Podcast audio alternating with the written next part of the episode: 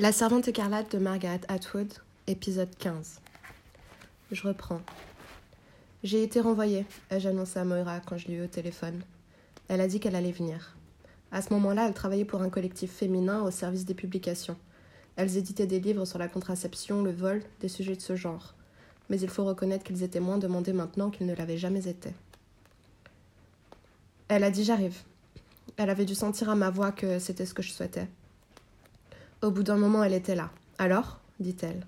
Elle a jeté sa veste, s'est affalée sur le grand fauteuil. Raconte. Mais d'abord, on va prendre un verre. Elle s'est levée, est allée à la cuisine et nous a versé deux scotch. Est revenue, s'est assise et j'ai essayé de lui raconter ce qui m'était arrivé. Quand j'ai eu terminé, elle a demandé As-tu essayé d'acheter quelque chose avec ton ordinacarte aujourd'hui? Oui, je lui ai raconté cela aussi. Ils les ont gelés, a-t-elle dit. La mienne aussi. Celle du collectif aussi. Tous les comptes qui portent un F au milieu euh, au lieu d'un M, ont été bloqués. Il leur suffit d'appuyer sur quelques boutons. Nous sommes coupés. J'ai objecté, mais j'ai plus de 2000 dollars à la banque, comme si mon compte à moi était ce qui importait. Les femmes n'ont plus le droit à la propriété, c'est une nouvelle loi. As-tu regardé la télé aujourd'hui? Non. On en parle, on ne parle que de ça. Elle n'était pas stupéfaite comme je l'étais. Elle était bizarrement triomphante, comme si elle s'attendait à tout ceci depuis un certain temps, et que maintenant la preuve était faite qu'elle avait raison. Elle avait même l'air plus énergique, plus déterminée. Elle a dit Luc peut utiliser ton ordinateur pour toi. Ils vont transférer ton numéro sur le sien, du moins c'est ce qu'ils disent, sur celui du mari ou du plus proche parent de sexe masculin. J'ai demandé Mais toi Elle n'avait personne. J'entrerai dans la clandestinité. Certains des homos peuvent reprendre nos numéros et nous acheter ce dont nous avons besoin. J'ai dit Mais pourquoi? Pourquoi ont-ils fait ça?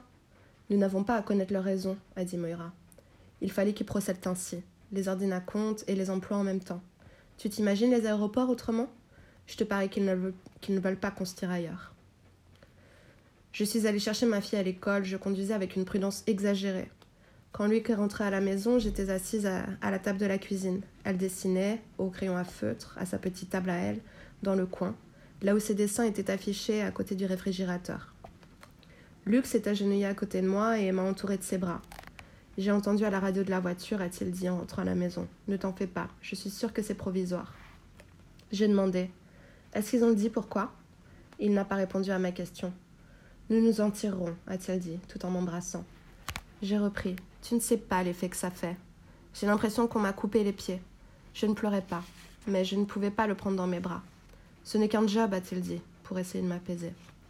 J'imagine que tu vas récupérer tout mon argent. Et je ne suis même pas morte. J'essayais de plaisanter, mais ma blague a sonné macabre. Il a fait chut. Il était toujours à genoux par terre. Tu sais que je prendrai toujours soin de toi. J'ai pensé, il commence déjà à prendre un ton protecteur. Puis j'ai pensé, tu commences déjà à devenir paranoïaque. J'ai dit, je sais, je t'aime.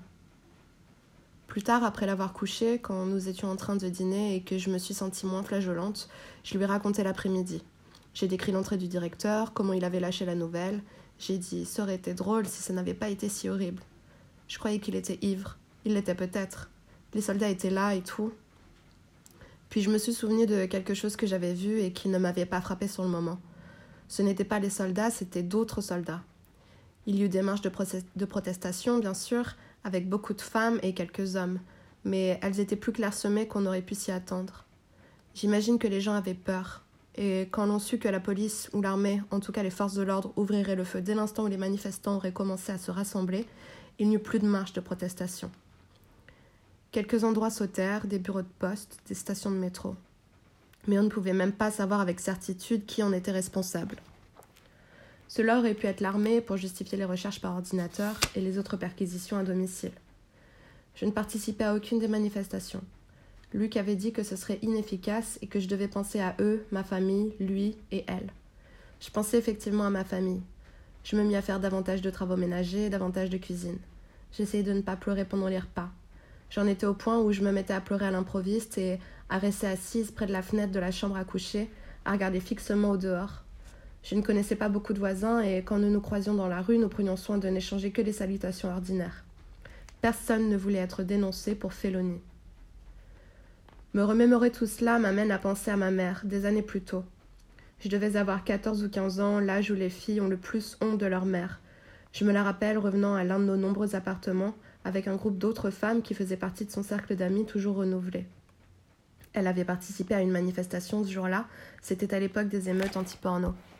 Ou était-ce celle pour l'avortement? Les deux se passaient à peu d'intervalle. Il y avait alors beaucoup d'attentats à la bombe. Dans les cliniques, des magasins de vidéos, il était difficile de suivre les événements. Ma mère avait un bleu sur le, visage et des traces de sang. On ne peut pas flanquer la main à travers une vitrine sans se couper, fut l'explication qu'elle donna. Salaud de flic. Salope de saigneuse, dit l'une de ses amies. Elles appelaient leurs adversaires, leurs adversaires saigneuses, à cause des pancartes qu'elles portaient. Laissez-les saigner. Donc il devait s'agir des manifestations à propos de l'avortement. Je suis allée dans ma chambre pour ne pas les déranger. Elles parlaient trop fort et trop. Elles m'ignoraient et je leur en voulais. Ma mère et ses amies tapageuses. Je ne voyais pas pourquoi il fallait qu'elles s'habillent comme elles le faisaient, en salopettes, comme si elles étaient jeunes, ni pourquoi jurer autant. Tu es tellement prude, me disait-elle d'un ton plutôt satisfait. Cela lui plaisait d'être plus excessif que moi, plus rebelle. Les adolescents sont toujours tellement prudes. Une partie de ma désapprobation venait de là, j'en suis sûre. Elle était machinale, systématique. Mais aussi je lui demandais une vie plus formaliste, moins à la merci d'expédients et de levées de camp. Tu étais une enfant désirée, Dieu le sait, disait-elle à d'autres moments en s'attardant à contempler les albums de photos où j'étais encadrée. Ces albums étaient bourrés de bébés, mais les reproductions de moi se raréfiaient, se raréfiaient au fur et à mesure que je grandissais, comme si la population de mes doubles avait été frappée de quelques fléaux. Elle disait cela avec un peu de regret dans la voix, comme si je n'avais pas évolué exactement comme elle s'y attendait. Aucune mère ne correspond jamais totalement à l'idée que se fait un enfant de la mère parfaite, et je suppose que l'inverse est vrai également. Mais malgré tout, nous n'étions pas mal ensemble. Nous nous entendions aussi bien que la plupart des mères et des filles. Je voudrais qu'elle soit ici pour que je puisse lui dire que je suis enfin consciente. Quelqu'un est sorti de la maison. J'entends le claquement lointain d'une porte sur le côté de la maison, des pas sur le chemin. C'est Nick. Je le vois maintenant. Il a quitté l'allée et marche sur la pelouse pour humer l'air humide, qui empeste les fleurs, la croissance pulpeuse, le pollen jeté au vent par poignées comme les naissins des huîtres dans la mer. Quelle profusion dans la reproduction. Il s'étire au soleil, je sens l'onde des muscles lui parcourir le corps comme chez un chat qui fait le gros dos. Il est en manche de chemise, ses bras nus sortent sans pudeur du tissu roulé. Où le hall s'arrête-t-il? Je ne lui ai pas parlé depuis cet unique soir, vision de rêve dans le salon inondé de lune. Il n'est que mon drapeau, mon sémaphore, langage du corps. Pour l'instant, il porte sa casquette de travers, donc je suis requise. Qu'obtient-il en échange de son rôle de groom? Qu'éprouve-t-il à m'accroter pour le commandant de cette manière ambiguë Est-ce que cela le remplit de dégoût ou est-ce que cela lui fait désirer davantage de ma personne? Me désirer davantage, parce qu'il n'a aucune idée de ce qui se passe réellement là-dedans, parmi les livres. Des actes de perversion, c'est tout ce qu'il sait. Le commandant et moi à nous enduire l'un l'autre d'encre, puis à nous débarbouiller avec la langue ou à faire l'amour sur des piles d'imprimés interdits. Eh bien, il n'est pas tellement loin du compte. Mais une chose est sûre, il y trouve son profit. Tout le monde a la main tendue d'une manière ou d'une autre. Un supplément de cigarette des libertés supplémentaires non octroyées à tout venant Quoi qu'il en soit, que peut-il prouver? C'est sa parole contre celle du commandant, à moins qu'il ne veuille organiser une descente de police. Un coup de pied dans la porte et qu'est-ce que je vous disais? Pris sur le fait, à commettre le péché de Scrabble. Vite, avalez ces mots. Peut-être aime-t-il juste avoir la satisfaction d'être au courant d'un secret, ou d'avoir quelque chose contre moi, comme on disait. C'est le genre de pouvoir qu'on ne peut utiliser qu'une fois. J'aimerais avoir une meilleure opinion de lui. Ce soir-là, le jour où j'avais perdu mon travail, Luc voulait faire l'amour. Pourquoi n'en avais-je pas envie? Le désespoir seul aurait dû m'y inciter, mais je me sentais encore engourdie. Je sentais à peine ses mains posées sur moi. Qu'y a-t-il a-t-il demandé. Je ne sais pas. Il a dit Nous avons encore. Mais il n'a pas poursuivi pour dire ce que nous avions encore. Il m'a semblé qu'il ne devait pas dire nous, car, que je sache, on ne lui avait rien pris. J'ai dit Nous nous avons encore l'un l'autre. C'était vrai. Alors pourquoi ma voix sonnait-elle tellement indifférente, même à mes propres oreilles? Alors il m'a embrassée comme si, puisque j'avais dit cela, les choses pouvaient redevenir normales. Mais quelque chose, un équilibre s'était déréglé. Je me sentais ratatinée et quand il m'a entourée de ses bras et m'a serrée, j'étais aussi petite qu'une poupée. Je sentais l'acte d'amour se dérouler sans moi. J'ai pensé cela lui est égal. Cela lui est tout à fait égal. Peut-être même est-ce que cela lui plaît? Nous ne sommes plus l'un à l'autre, c'est fini. Maintenant je suis à lui. Indigne, injuste, inexact. Mais c'est ce, qui s'est passé. Alors Luc, la question que je veux te poser maintenant, c'est que j'ai besoin de savoir, c'est ceci.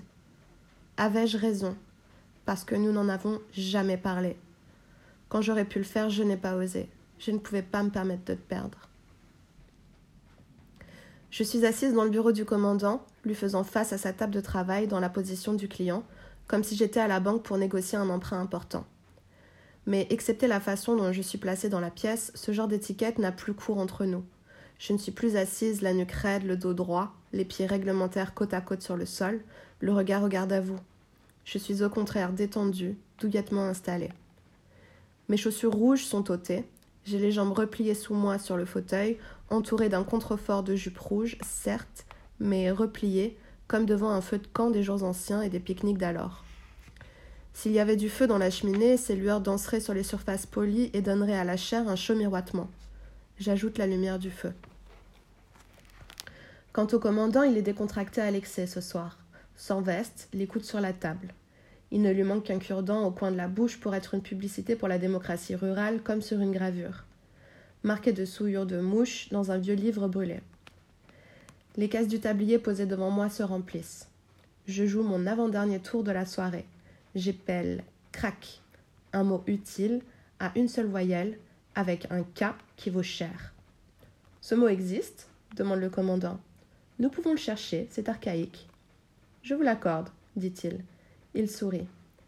Le commandant est content quand je me distingue, fait preuve de précocité comme un animal de compagnie attentif, oreille dressée et impatient de faire son numéro. Son approbation m'enveloppe comme un bain chaud. Je ne sens en lui aucune partielle de l'animosité que je sentais jadis chez les hommes, même parfois chez Luc. Il ne se dit pas in petto la garce. En réalité, il est tout à fait papagato. Il aime penser que je suis choyée et je le suis. Je le suis. D'une main preste, il additionne nos points sur la calculatrice de poche. Vous m'avez eu, dit-il. Je le soupçonne de tricher, de me flatter, pour me permettre d'être de bonne humeur. Mais pourquoi? Le point d'interrogation demeure. Qu'a-t-il à gagner à me dorloter de la sorte? Il faut qu'il ait quelque chose. Il se cale dans son fauteuil, le bout des doigts joints, geste qui m'est devenu familier. Nous nous sommes construits entre nous un répertoire de ces gestes, de ces familiarités. Il me regarde, non sans bienveillance, mais avec une curiosité comme si j'étais une énigme à résoudre. Qu'aimeriez-vous lire ce soir? demanda-t-il. Cela fait maintenant partie de la routine. Jusqu'à présent, j'ai parcouru un numéro de Mademoiselle, un vieux Esquire des années 80, un Mrs., revue dont je me souviens vaguement car elle traînait dans les divers appartements de ma mère quand j'étais petite, et un Reader's Digest. Il a même des romans. J'ai lu un Raymond Chandler et j'en suis maintenant à la moitié des temps difficiles de Charles Dickens. Je lis vite, avec voracité, presque en diagonale, pour essayer de m'enfourrer autant que je peux dans la tête avant la prochaine longue famine. S'il s'agissait de manger, ce serait de la gloutonnerie de la famille. Et s'il s'agissait de sexualité, ce serait une brève et furtive étreinte, debout quelque part dans une ruelle. Pendant que je lis, le commandant reste assis et me regarde faire, sans parler mais sans détacher les yeux de ma personne. Curieusement, cela me fait un effet sexuel et je me sens déshabillée. Je voudrais qu'il me tourne le dos, arpente la pièce, lise lui aussi quelque chose. Alors peut-être pourrais-je mieux me détendre, prendre mon temps. Comme cela, ma lecture illicite prend une allure de performance. Je dis je crois que je préférerais juste parler. Cela m'étonne de m'entendre dire cela. Il sourit de nouveau, il n'a pas l'air surpris. Peut-être y attendait-il, à cela ou à quelque chose d'approchant. Il fait Oh De quoi aimeriez-vous parler? J'hésite. De n'importe quoi, j'imagine. Eh bien, de vous, par exemple. De moi? Il continue à sourire. Oh, il n'y a pas grand-chose à dire de moi. Je suis juste un type ordinaire. La fausseté de cette réponse, et même la fausseté du terme type, m'arrête net. Les types ordinaires ne deviennent pas des commandants. Je dis Vous êtes sûrement compétent en quelque chose. Je sais que je le pousse, que je lui donne la réplique, que je l'encourage, Et je m'en veux de le faire, en réalité c'est écœurant. Mais c'est une joute. Soit c'est lui qui parle, soit c'est moi qui parlerai. Je le sais, je sens les mots qui s'accumulent en moi. Cela fait tellement longtemps que je n'ai pas vraiment parlé à quelqu'un. L'échange bref et chuchoté avec Deglen au cours de nos sorties d'aujourd'hui compte à peine. Mais c'est une amorce, un préliminaire. Ces quelques mots m'ont procuré un tel soulagement que j'en veux davantage. Et si je lui parle, je dirai ce qu'il ne faut pas, je révélerai quelque chose. Je la sens venir, cette trahison de moi-même. Je ne veux pas qu'il en sache trop. Oh, j'étais dans la recherche de marché au départ, dit-il d'un ton hésitant. Ensuite, j'ai un peu changé d'orientation. Je m'aperçois que je sais bien qu'il est commandant, mais que j'ignore de quoi il l'est. Qu'est-ce qu'il dirige? Quelle est sa partie? Comme on disait. Ils n'ont pas de titre précis. Je dis Oh en essayant de faire celle qui comprend. On pourrait dire que je suis en quelque sorte un scientifique, dit-il, dans certaines limites, bien sûr. Après cela, il ne souffle plus mot pendant un moment, et moi non plus. Nous jouons à qui tiendra le plus longtemps. C'est moi qui craque la première. Eh bien, peut-être pourriez-vous m'expliquer quelque chose qui m'intrigue depuis longtemps. Il manifeste de l'intérêt. De quoi s'agit-il? Je fonce vers le danger, mais je ne peux pas m'arrêter. C'est une phrase que j'ai retenue de quelque part. Mieux vaut ne pas dire où. Je crois que c'est du latin et je me disais que peut-être. Je sais qu'il a un dictionnaire latin. Il a des dictionnaires de différentes sortes sur l'étagère du haut, à gauche de la cheminée. Dites-la moi. Distant mais plus éveillé, où est, mon. Euh, dites-la moi. Distant mais plus éveillé. Où est-ce mon imagination? Nolite Thessalopardes exterminorum. Quoi? Je n'ai pas prononcé correctement. Je ne sais pas comment le dire. Je pourrais l'épeler, l'écrire. Il hésite devant cette nouvelle idée. Peut-être ne se souvient-il pas que je sais écrire. Je n'ai jamais tenu un stylo ni un crayon dans cette pièce, pas même pour additionner les points. Les femmes ne savent pas compter, a-t-il dit une fois en plaisantant. Quand je lui ai demandé ce qu'il voulait dire, il a répondu. Pour elles, un plus un, un plus un plus un ne font pas quatre. Qu'est-ce que cela fait? ai-je demandé, m'attendant à ce qu'il réponde cinq ou trois. Il a dit seulement un plus un plus un. Mais cette fois, elle dit Pourquoi pas? Et pousse son stylo à billes vers moi à travers le bureau d'un geste presque provoquant comme s'il me lançait un défi. Je cherche des yeux quelque chose sur quoi écrire et il me tend le bloc des points. Un bloc-notes de bureau avec l'emblème d'un petit visage souriant imprimé en haut de la page. Il continue à fabriquer ces trucs-là. J'inscris la phrase soigneusement en la recopiant à partir de l'intérieur de ma tête, du fond de mon placard. Nolite, te salopardes, exterminorum. Ici, dans ce contexte, ce n'est plus une prière ni un ordre, mais un triste graffiti, jadis griffonné, puis abandonné. Le stylo entre mes doigts est sensuel, presque vivant. Je sens son pouvoir, le pouvoir des mots qu'il contient. Stylo égale pénis égale envie, disait tante Lydia, citant un autre slogan du centre qui nous mettait en garde contre de tels objets. Et c'était vrai, c'est bien de l'envie. Le seul fait de le tenir est de l'envie. J'envie son stylo commandant. C'est encore une des choses que je voudrais voler. Le commandant me reprend la page à l'emblème souriant et la regarde, puis il se met à rire et. rougirait-il? Ce n'est pas du vrai latin, dit-il, c'est juste une blague. Une blague? Je suis ahuri. Cela ne peut, n'être qu'une blague. Ai-je pris un tel risque, essayer de m'approprier un savoir pour une simple blague? Quel genre de blague? Vous connaissez les collégiens. Son rire est nostalgique, je le comprends maintenant, le rire de l'indulgence envers celui qu'il a été. Il se lève, va à la bibliothèque, tire un livre de son trésor, mais ce n'est pas le dictionnaire, c'est un vieux livre, un manuel scolaire au coin corné et taché d'encre. Avant de me le montrer, il le feuillette, rêveur, plongé dans ses souvenirs. Puis, voici, dit-il, en le posant ouvert sur le bureau devant moi. Ce que je vois d'abord, c'est une image, la Vénus de Milo, une reproduction en noir et blanc. On lui a maladroitement dessiné une moustache, un soutien-gorge noir et la toison sous les aisselles. Sur la page opposée, il y a le Colisée de Rome, une légende en anglais et en dessous une conjugaison. Sum es est, sum, sumus estis sunt. Voilà, dit-il en me désignant un endroit, et dans la marge, je vois tracé de la même encre que celle qui a dessiné les poils de Vénus. Nolite, Thessalopardes, exterminorum. C'est un peu difficile d'expliquer ce que cela a de drôle si vous ne savez pas le latin, dit-il. Nous avions l'habitude d'écrire toutes sortes de phrases comme celle-là.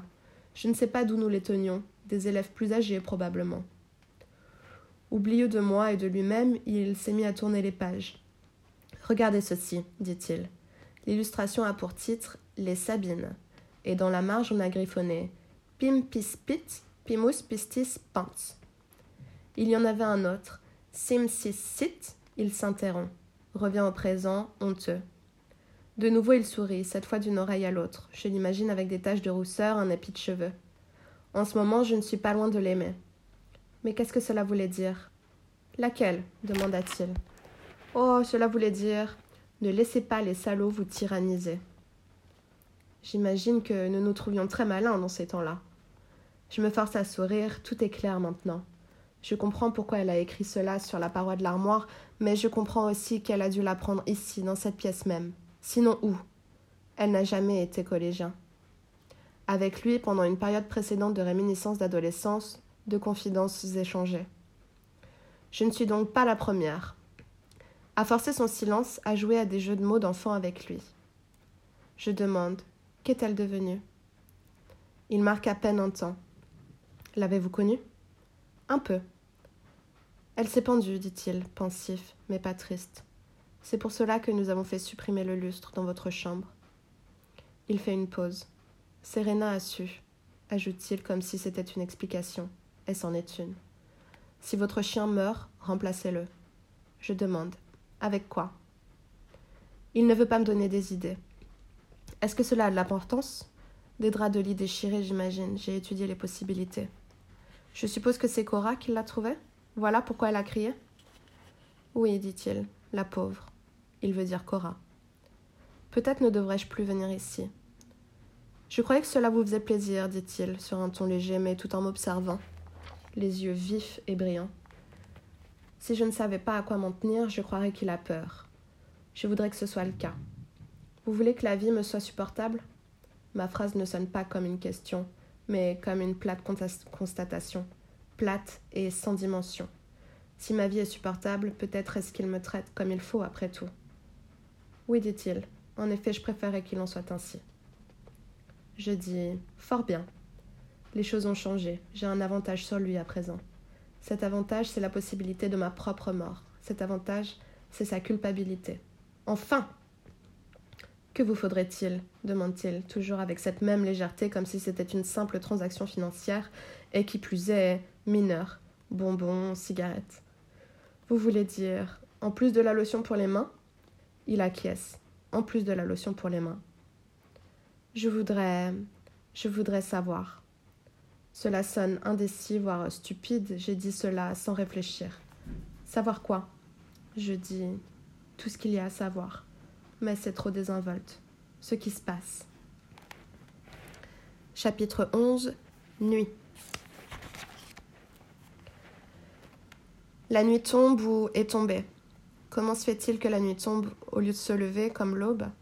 Et pourtant, si l'on regarde vers l'est, au coucher du soleil, on peut voir la nuit se lever et non pas tomber L'obscurité montait dans le ciel, depuis l'horizon, comme un soleil noir derrière une couverture de nuages.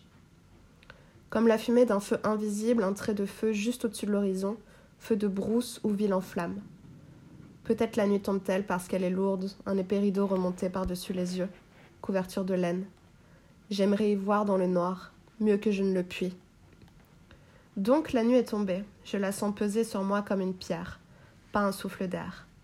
Je suis assise près de la fenêtre, en partie ouverte, rideau tiré sur les côtés parce qu'il n'y a personne là dehors. Toute pudeur, toute pudeur est inutile, avec ma chemise de nuit, à manches longues, même en été, pour nous garder des tentations de notre propre chair, pour nous, pour nous retenir de nous enlacer à nos propres bras nus. Rien ne bouge dans la double lumière de la lune et des projecteurs. Les effluves du jardin montent comme la chaleur d'un corps. Il doit y avoir des fleurs qui s'épanouissent la nuit, tant l'odeur est forte. Je peux presque la voir, une radiation rouge qui monte en tremblotant comme le miroitement au-dessus du macadam des routes à midi.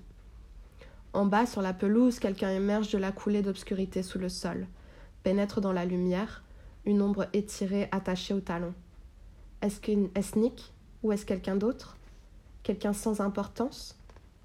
Il s'arrête, lève les yeux vers ma fenêtre, et je discerne l'ovale blanc de son visage. C'est Nick. Nous nous regardons. Je n'ai pas de rose à lancer, il n'a pas de lutte. Mais c'est le même genre de soif. Que je ne peux assouvir, je tire le rideau de gauche pour qu'il tombe entre nous, devant mon visage, et au bout d'un moment il s'éloigne, dans l'invisibilité du tournant.